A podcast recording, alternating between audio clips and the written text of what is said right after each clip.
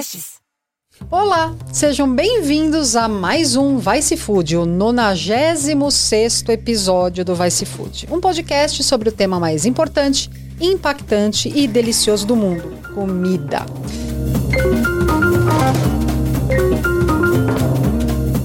Antes da gente começar o nosso episódio de hoje, eu queria falar de uma coisa que eu acho interessante, porque afinal eu estou fazendo e eu queria comunicar a vocês. A gente, eu e uma equipe, estamos montando um curso, uma série de lives sobre os impactos da produção de alimento. É, vocês já sabem que entender a produção de alimentos no Brasil e no mundo é uma coisa complicada, as informações são difíceis de conseguir, você tem que ficar pensando de tudo quanto é lado. Vocês também não têm ideia de quantas horas eu dedico a cada pauta do Vice Food, a cada matéria que eu escrevo no site, ou mesmo até posts no Instagram que eu faço.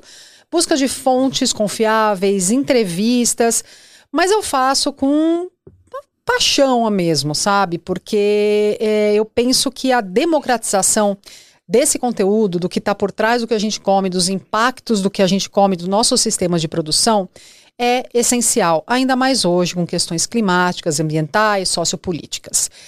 E é por isso que no dia 20 desse mês de maio eu vou fazer um super lançamento, que é uma novidade que vai ampliar o seu conhecimento sobre como cada item chega à sua mesa. Saber é poder e comer também é poder. Para vocês entenderem o que eu estou falando e acessarem essa novidade, é só ficar ligado no meu Instagram, arroba Voltando ao episódio 96. Desperdício de alimentos. A gente já fez um episódio sobre desperdício de alimentos, só que numa visão mais macro, do como a gente joga comida fora do campo até o final da cadeia, que são os restaurantes ou a nossa geladeira.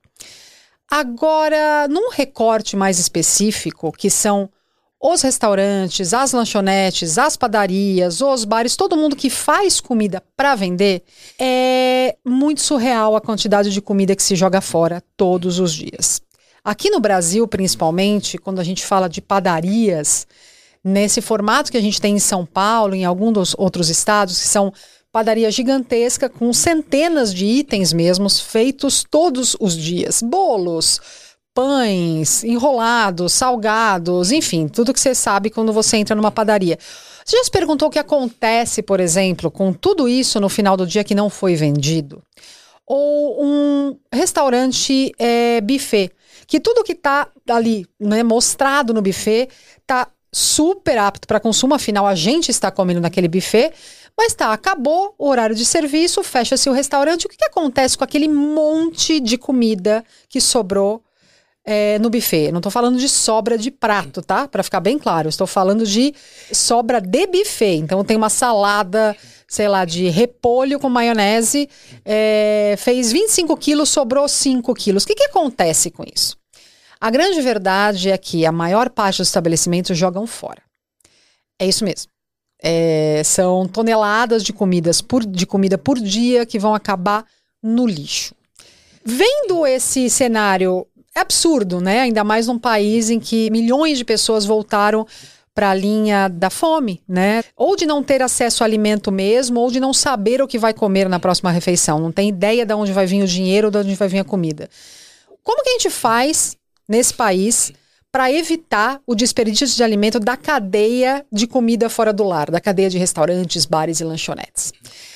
Vendo este cenário, o que, que se podia fazer nesse cenário? O nosso entrevistado criou é, uma startup chamada Food to Save, que é justamente dedicada a unir o consumidor final a esses restaurantes, bares, etc., com descontos de até 70% para que esses excedentes de produção do dia cheguem no consumidor final sem desperdício. Então, eu vou dar boas-vindas ao Lucas Infante. Obrigada, Lucas, pela presença. Olá, Ellen. Obrigado você, tudo bem? Tudo obrigado, ótimo. obrigado, eu que digo. Obrigado. É um prazer estar com você e falar sobre um tema tão relevante, como você já bem introduziu. A gente vai bater um papo sobre isso, que é o desperdício de alimentos no Brasil. Ah, o Lucas, ele é CEO e cofundador da Food to Save, que é uma startup que, como eu já disse, nasceu desse inconformismo deles do desperdício de bons alimentos no Brasil. E como fazer para mitigar esse fato, né? Eu vou ler um pedaço do texto da, do site deles, do material deles, que eu acho muito interessante. O Brasil passa por um paradoxo acentuado pela pandemia de Covid-19. Enquanto milhares de pessoas, no caso milhões, né, passam fome diariamente, cerca de 41 mil toneladas de alimentos em perfeitas condições deixam de ser aproveitadas todos os dias. Vulgo, vão parar no lixo. Os dados são do Programa Mundial de Alimentos da Organização das Nações Unidas e deixam ainda mais evidente um problema que poderia ser evitado. Boa parte desses produtos acabam no lixo. É engajado nessa luta que nasce a startup Food to Save, que já evitou mais de 150 toneladas de alimentos fossem descartados na capital paulista, Campinas e Grande ABC em menos de um ano de operação. Vamos entender um pouco. É, a minha pergunta para o Lucas é: explica um pouco qual é a, o formato da Food to Save. Assim, é, você baixa o app, né? Tem tanto para Android quanto para iOS. Você põe o seu, o seu CEP e você vê quais estabelecimentos em volta estão na, na plataforma de vocês oferecendo produtos. Mas como funciona essa logística? Como que vocês entram em contato com esses estabelecimentos? Como que esses estabelecimentos gerenciam essa venda? Né? Tem uma sacola. É... Explica direito para a gente primeiro como é o contato de vocês com o estabelecimento, depois do estabelecimento com o consumidor. Legal. Acho que antes de, de, explicar, até introduzindo, eu acho que duas dores a FoodSave nasceu para resolver, né? Primeiro a questão do desperdício de alimentos, que é o principal. E hoje a grande dificuldade que nós temos no Brasil é a questão da logística. Hoje não faltam alimentos. Né? Faltam alimentos na mesa de milhões de brasileiros, como você colocou. O problema é a logística. Uhum. Então, quando nós nascemos e foi criada a Food Save, foi para atuar nessa última etapa da cadeia produtiva, que é no varejo, né? no restaurante, na padaria, na confeitaria.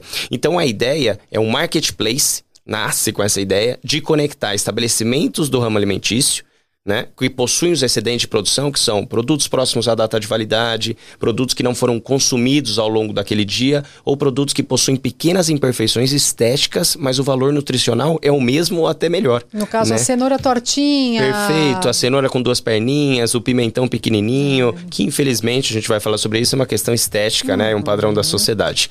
Então nasce com esse propósito de conectar essas duas pontas ao mesmo tempo que nós reeducamos e provocamos temos essa mudança de hábito, de relação com os alimentos, que esse é o grande ponto. E é o grande desafio cultural no Brasil que é a questão do desperdício, que é um tema que já existe há tanto tempo.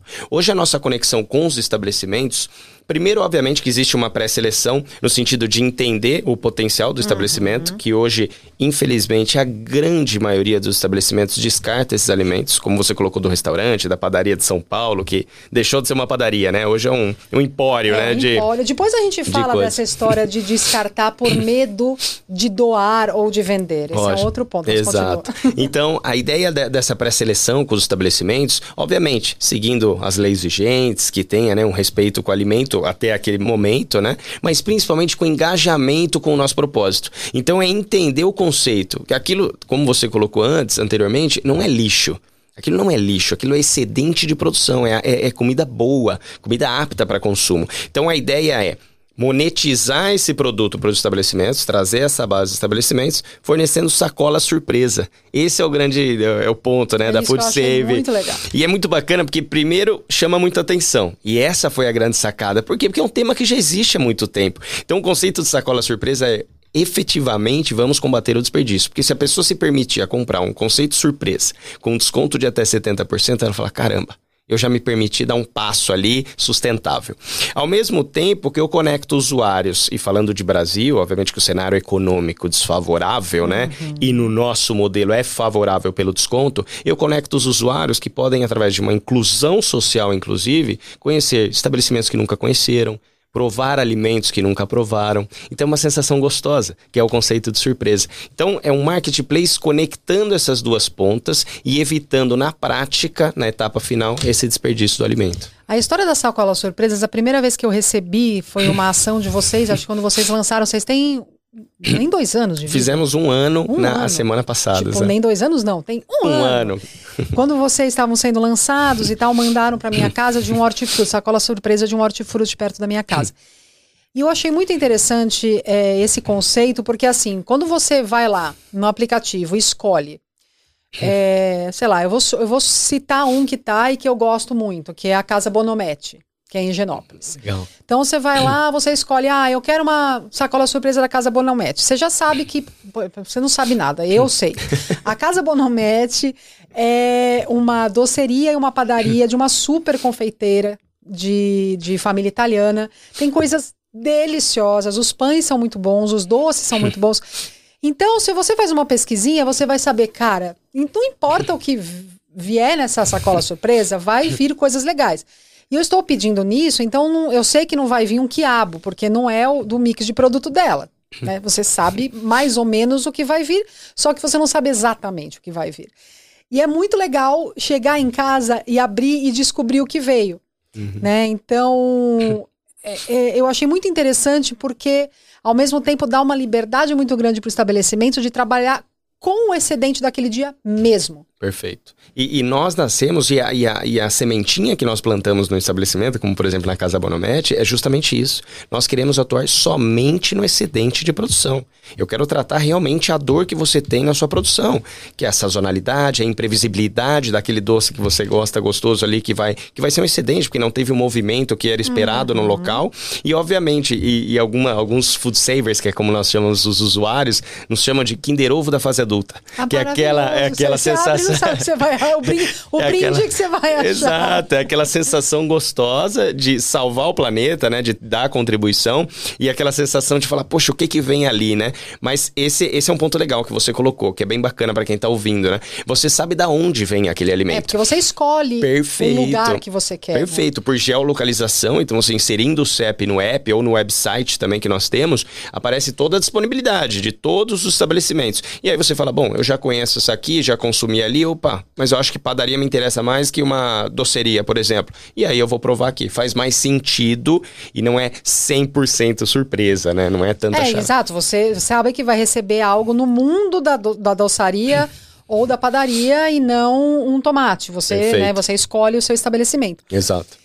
É assim, já tá, pelo que eu vi, vocês já estão em São Paulo, Rio de Janeiro, Campinas, São Bernardo, Santo André, Osasco, Mauá, Mogi das Cruzes, Diadema, Cotia e São Caetano. Perfeito.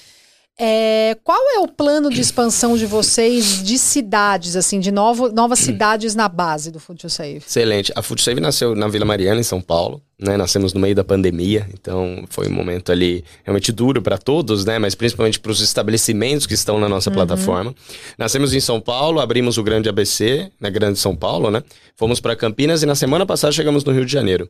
O objetivo da FoodSave até dezembro desse ano é pisar em mais cinco capitais, das principais capitais brasileiras, então entre Belo Horizonte, Curitiba, Brasília, Goiânia, que é o ponto principal, é levar esse tema e esse foco, né, essa bandeira contra o desperdício nas principais capitais e, consequentemente, no segundo momento, para as outras grandes metrópoles aí do nosso Brasil. Então, essa, essa é a nossa proposta para esse ano. É um momento muito de crescimento, né? Com, com muitos... Super pertinente, um momento sociopolítico econômico pertinente para crescer um, uma startup em que oferece alimento bom Exato. por até 70% de desconto. Não, né? totalmente. Se a gente olha, bom, nem todos os aspectos subiram os preços, mas quando a gente fala da cesta básica no ano 2021, 2020, 2021, absurdo, né? Sim. O crescimento da inflação superou recordes ali em relação a isso. E hoje, por exemplo, 70% de um salário mínimo corresponde à composição de uma cesta básica. É, daí o resto, 30%, a pessoa tem que viver o resto do mês, pagar aluguel, aluguel viver, luz, sair, gás, que tá 150 reais. Tá super acessível. Tá super barato. Exato. É, tá, e, tá bem e, e ver se, se tem algo para uma vida social. Então, é, é, vida social aí já não tem mais já nada. é mais complicado. Já né? acabou a vida Exato. social, dinheiro, já era. é, tem um ponto que eu acho importante a gente abordar, que é ainda existe no Brasil essa crença de que é, é não que seja ilegal, mas que é perigoso você, no caso, um estabelecimento doar o excedente ou Vender, vender o excedente já não é tão perigoso porque você está falando de uma troca, mas as pessoas têm medo de doar, por exemplo, né? As padarias, muitas padarias jogam fora e falam, ah, não vou doar, se alguém passar mal, vai me processar. Eu só queria fazer uma parte. Já existe um estudo sobre isso, né? Existiu um caso nos últimos 10 anos de alguém que processou um estabelecimento por conta disso. Não é ilegal doar alimento em bom estado, não é sobra, é excedente, sobra de prato, obviamente, é ilegal. Mas excedente de buffet, excedente de vitrine, isso não é ilegal, nem vender, nem doar.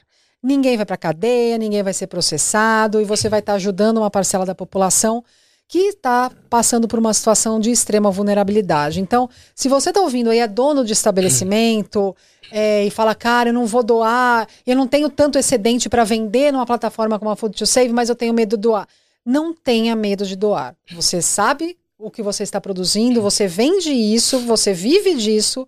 Isso é um alimento limpo, bom, apto para consumo. Você pode vender com desconto e você pode doar se quiser só uma parte, porque é sempre bom Não, é super isso, importante. Né? E, e, e, é muito legal, porque em junho de 2020 foi sancionada uma lei, que é a Lei 14.016, que permite que os estabelecimentos do ramo alimentício doem esses alimentos sem a responsabilidade, obviamente que eles têm responsabilidade por ser produtores claro. daquele alimento, né? Mas da responsabilidade, da corresponsabilidade de, ah, eu passei mal e ter o processo. Por quê? Porque é, é essa grande barreira de, de mindset, né? Do, uhum. Dos proprietários e empresários dizerem, pô, isso vai gerar um problema para mim.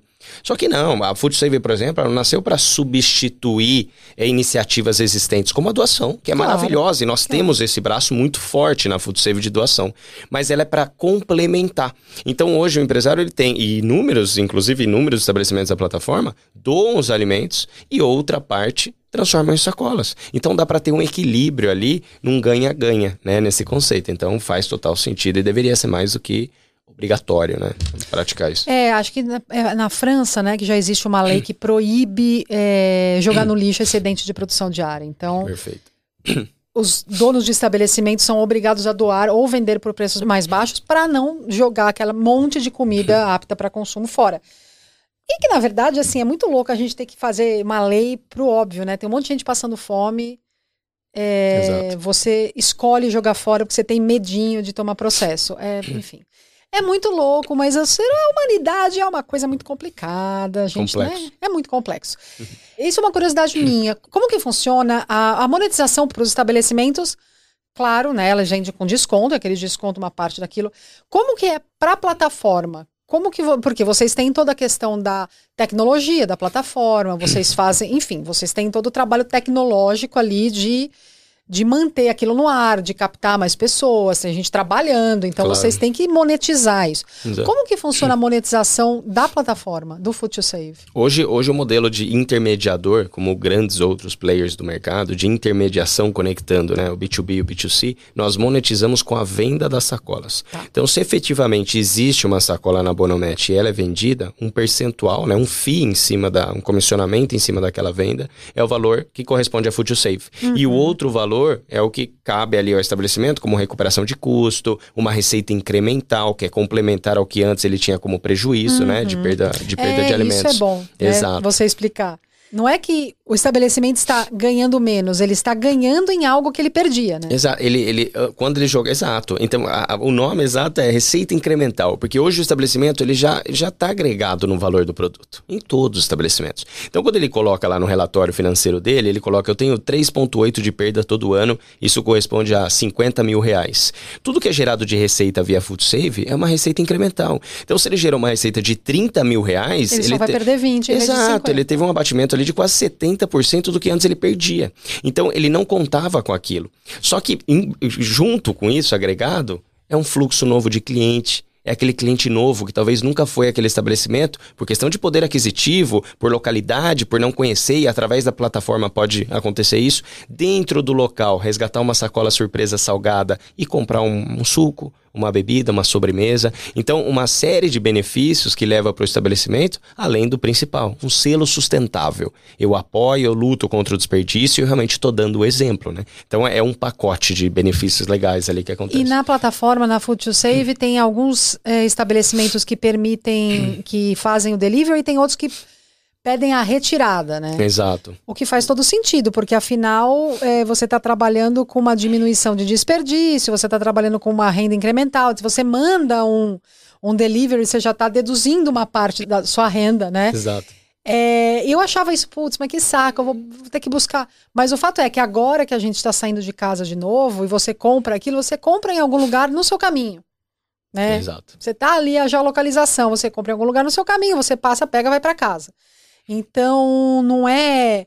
Ah, meu Deus, mas não é prático. Pô, você tá comprando um negócio com quase 70% de desconto, bom, gostoso, é, fresco, foi feito no dia. Isso é bom lembrar. As coisas são frescas, Exato. né? É, Exato. são, feitas, no, no, caso de hortifruti, não são feitas no dia, mas elas estão dentro do prazo de. Pode ser de consumida, consumo, obviamente. é, exato. exato.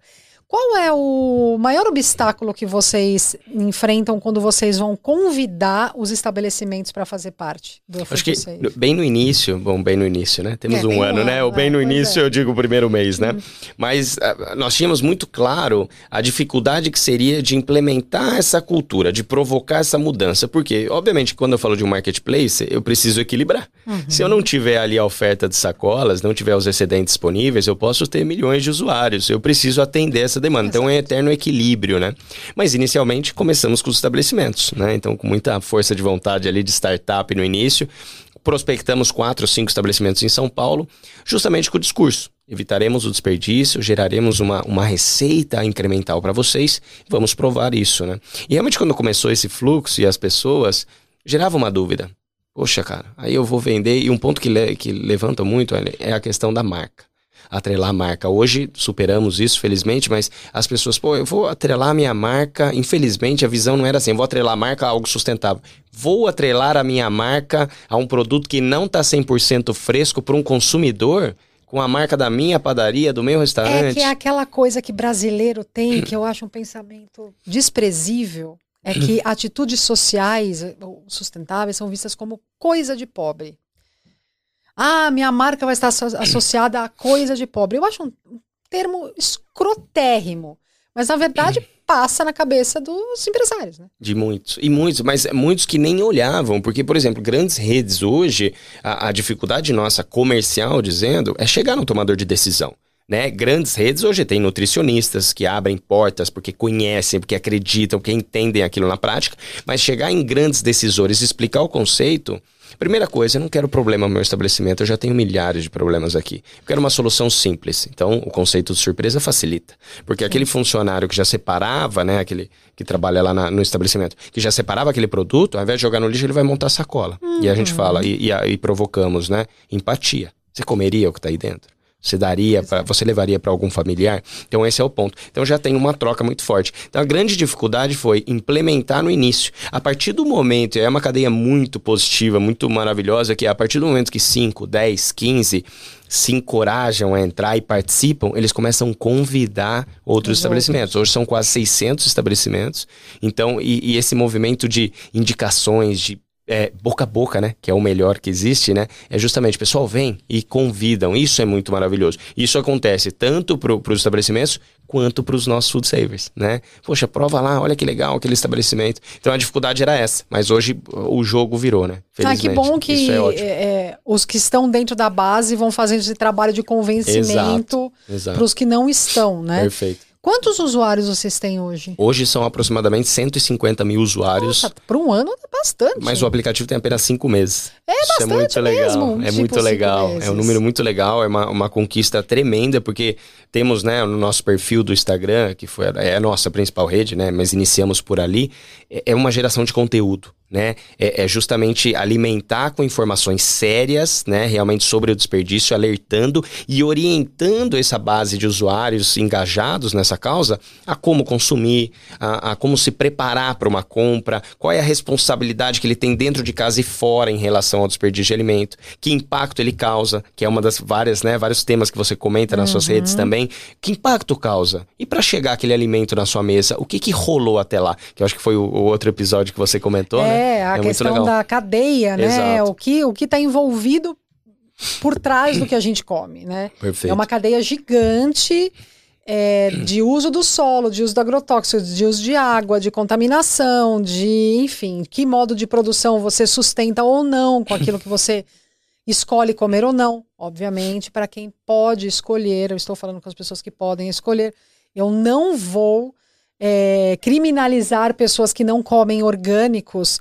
porque ganham um salário mínimo, né? Elas não comem orgânicos porque nós criamos um sistema em que orgânicos ainda são mais caros e ultraprocessados são mais baratos, né? Então, assim, eu falo para pessoas que têm poder de compra e, através do seu poder de compra, podem mudar cadeias, fortalecer umas, enquanto as não muito boas podem ser enfraquecidas. Então, se você tem poder de compra, olhe com atenção o que você está optando comprar, porque você certamente, em qualquer coisa que você compre, de um batom a um pé de alface, você está fortalecendo alguma cadeia de produção. Se pergunte qual cadeia de produção estou fortalecendo com este meu dinheiro neste produto.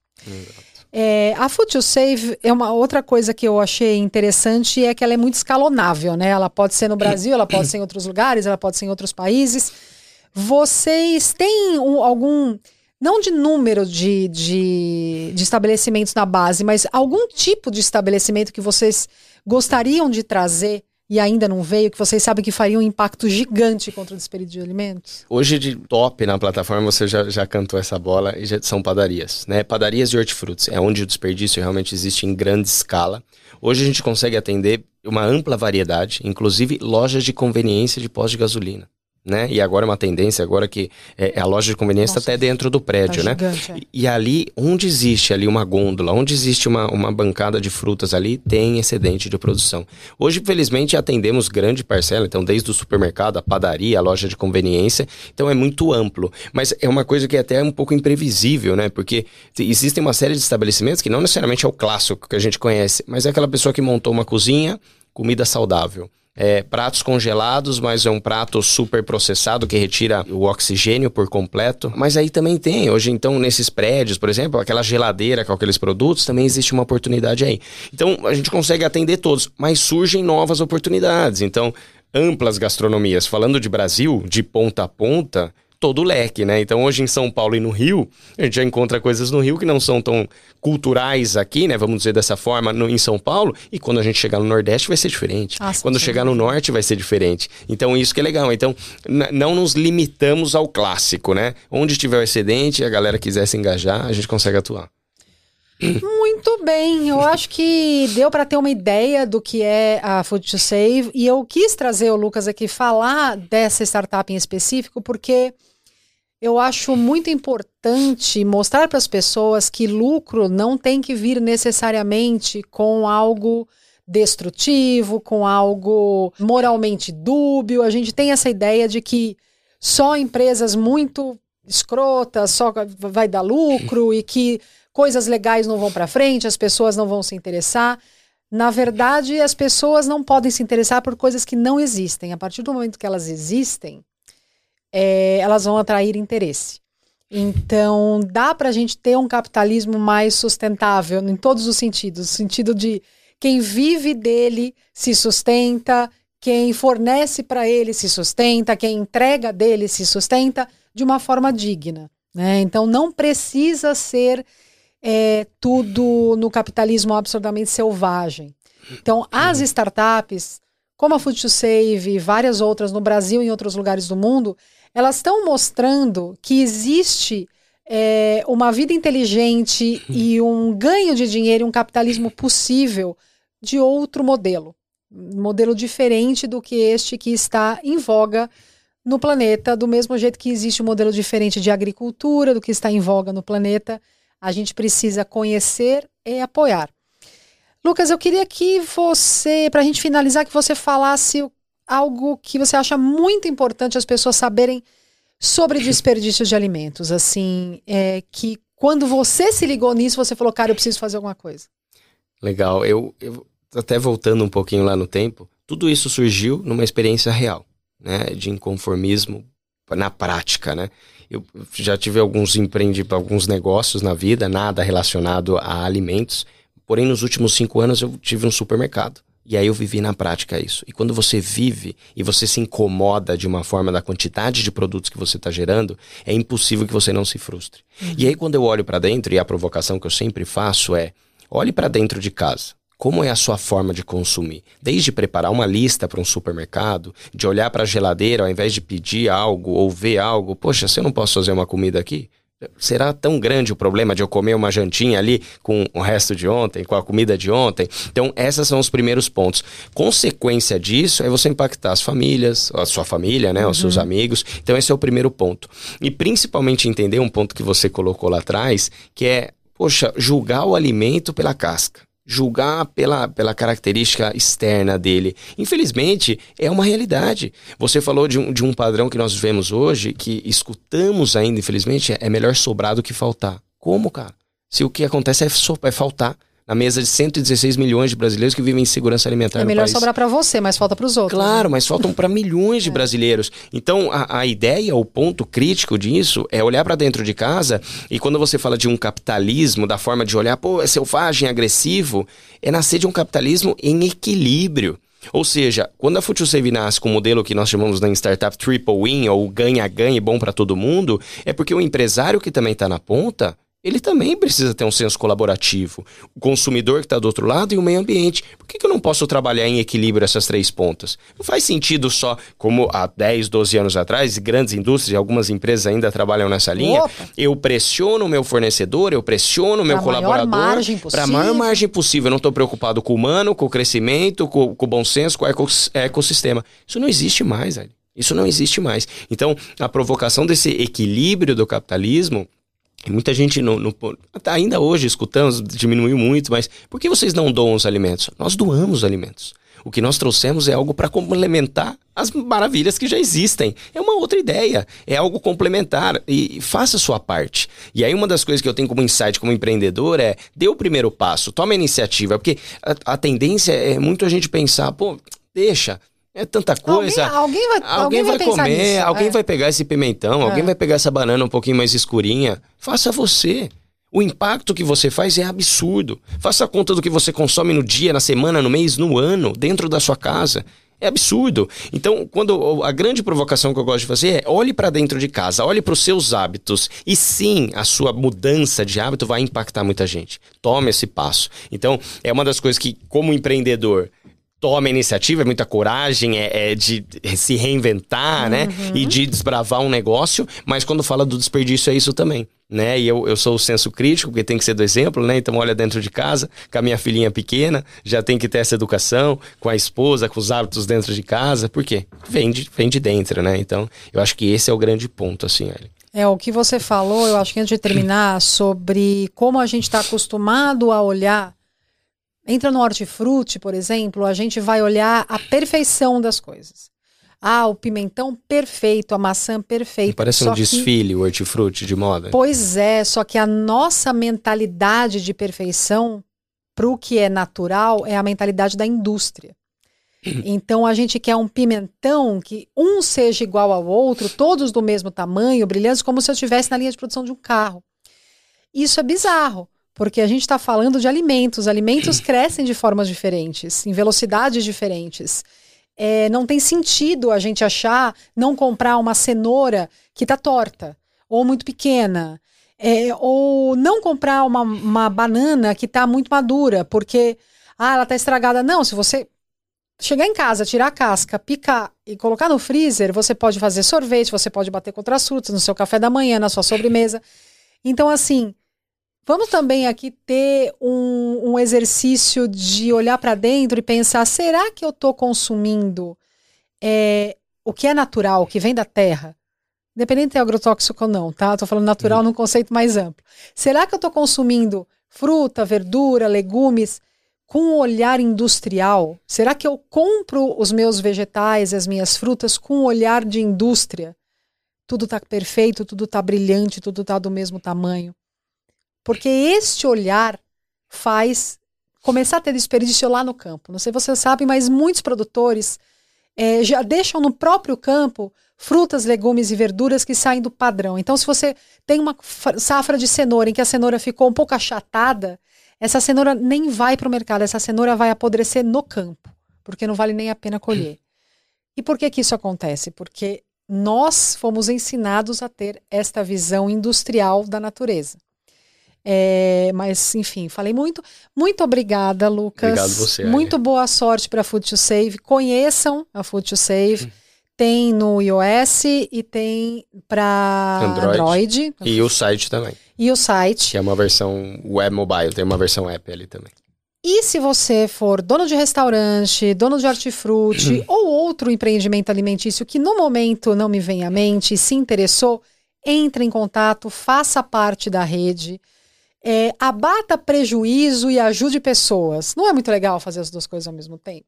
Excelente. Pô, faço o convite, reforço o convite para estabelecimentos para entrar nesse movimento contra o desperdício e para os food savers, né? Que como nós chamamos os milhares de salvadores de sacola. Queremos e chegaremos Brasil no Brasil todo, então é um convite, é um prazer as pessoas chamarem, venham para cá, venham para Bahia, venham para Tocantins, isso é maravilhoso. Obrigado por levantar Obrigada esse tema. É, eu acho que é mais do que falar do, do, do modelo, falar de startup. A gente está aqui para falar do desperdício de um tema tão importante e que realmente as pessoas que estiverem assistindo e nós somos privilegiados de ter esse alimento à mesa, de poder selecionar esses alimentos. Então, quebra isso, quebra essa, essa barreira do, do preconceito com os alimentos e realmente se permita aprovar, provoque isso e, e estimule a mudança. Inclusive, quem tem funcionários, quem tem que não tem nada a ver com o ramo de alimentos, comprar essas cestas e dar de presente para os funcionários é Excelente. é muito legal. Excelente. Porque você vai dando uma comida super boa, feita no dia, dentro do prazo de validade, com desconto, evitando desperdício e ajudando as pessoas que trabalham com você a se alimentar melhor. Excelente. Obrigado. Nós ficamos aqui com mais um Vice Food e como eu sempre digo, o que comemos modo mundo. Bye.